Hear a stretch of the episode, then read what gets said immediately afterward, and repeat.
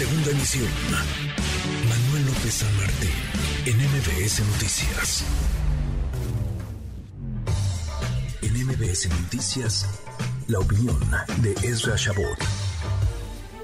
Así respaldaba esta mañana el presidente López Obrador a la nueva presidenta del INE, Guadalupe Tadei Zavala, Ezra Shabot tú te quedas tranquilo, te quedas conforme con estos nuevos consejeros del INE. La vida es una tómbola y ya vimos que también para el INE aplica. Eh, querido Esra, buenas tardes.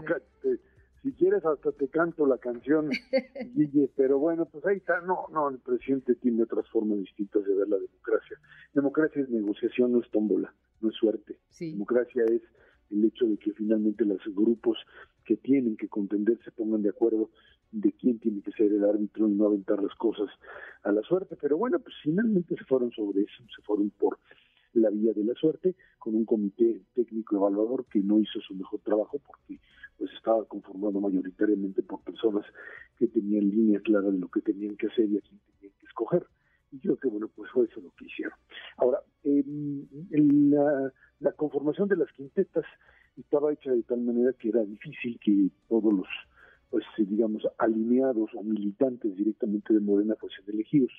Eh, cuando se habla de la presidenta consejera que terminó pues siendo electa, Guadalupe Tadei, ella fue presidenta consejera del, en el Instituto Electoral de Sonora, y, bueno, pues eh, digamos que no individualmente ella no aparece como una militante la familia, sí, toda su familia aparece como pues parte del negocio de la 4T y eso eh, digamos que la parte que tendría uno que empezar a dudar si pueden actuar o no, pero hay que recordar que muchos de estos eh, allegados, en el momento llegados al gobierno, en el momento en que entran dentro de una institución que tiene capacidad y que tiene eh, pues normas internas y que tiene formas de actuar, no está tan fácil moverse y comenzar a jugar de otra manera. No tanto es que pues el presidente se ponga a descalificar a un Lorenzo Córdoba que hizo su trabajo, y el presidente se dedicó, como he hecho con otras personas, a denostar sin ningún tipo de prueba ni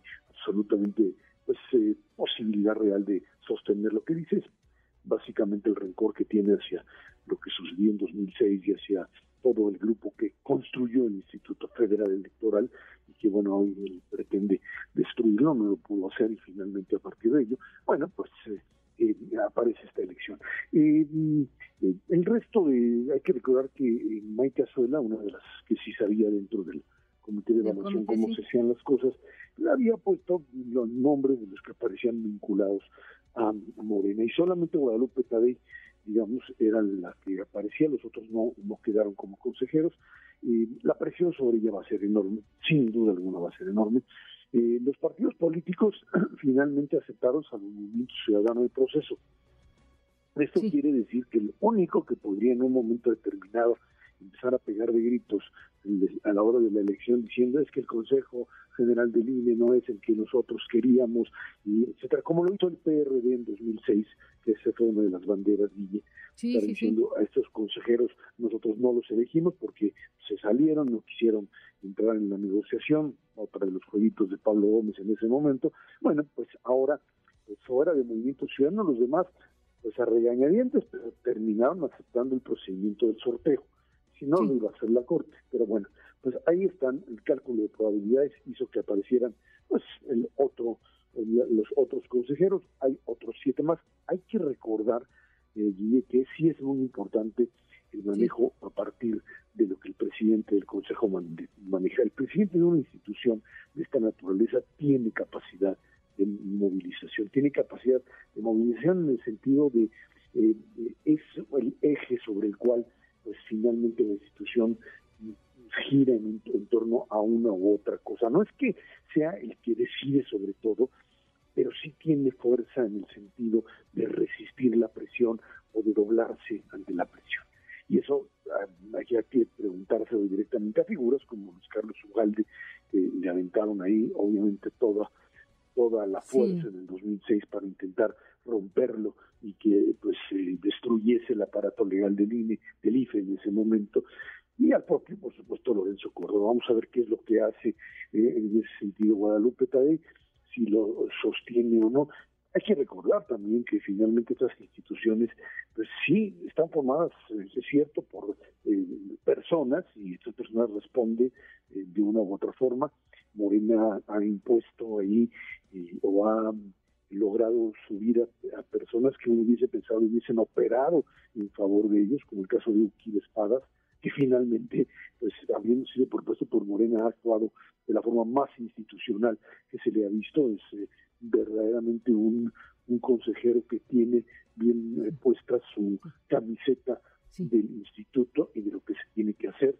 esperemos que ahora los que ahí aparecen como consejeros hagan lo mismo. Eh, un escenario no tan malo como el que hubiésemos pensado con figuras como Berta Luján u otros operadores y sí una, una elección que yo creo que finalmente eh, este apoyo popular, ese apoyo ciudadano al INE tendrá que seguir manteniéndose y sí, por supuesto, demandándole a Guadalupe Tadei que haga eso, ¿no?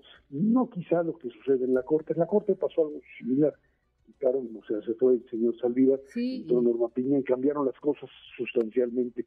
Veremos si finalmente Guadalupe Tadei mantiene la línea de independencia y de manejo institucional del INE, el plan B pues queda prácticamente anulado y tendrá que funcionar con las normas que hasta ahora se tienen. Ahí está la apuesta y creo que por ahora pues lo que podría ser una ruptura constitucional o una ruptura política no se ha producido para bien de la República, diría. Así es. pues, tendrán su primera prueba en las elecciones de Coahuila y el Estado de México en junio próximo. Por lo pronto, como concluíamos con Arturo Espinosa, les daremos el beneficio de la duda para ver si se mantiene eh, la autonomía del Instituto Nacional Electoral con su integración al INE. Ya lo veremos por lo, en junio próximo, a ver cómo se conduce. Muchas gracias, Herra. Bonito fin de semana. Gracias igualmente a todos. Un abrazo. Hasta luego. Redes sociales para que siga en contacto: Twitter, Facebook y TikTok. M. López San Martín.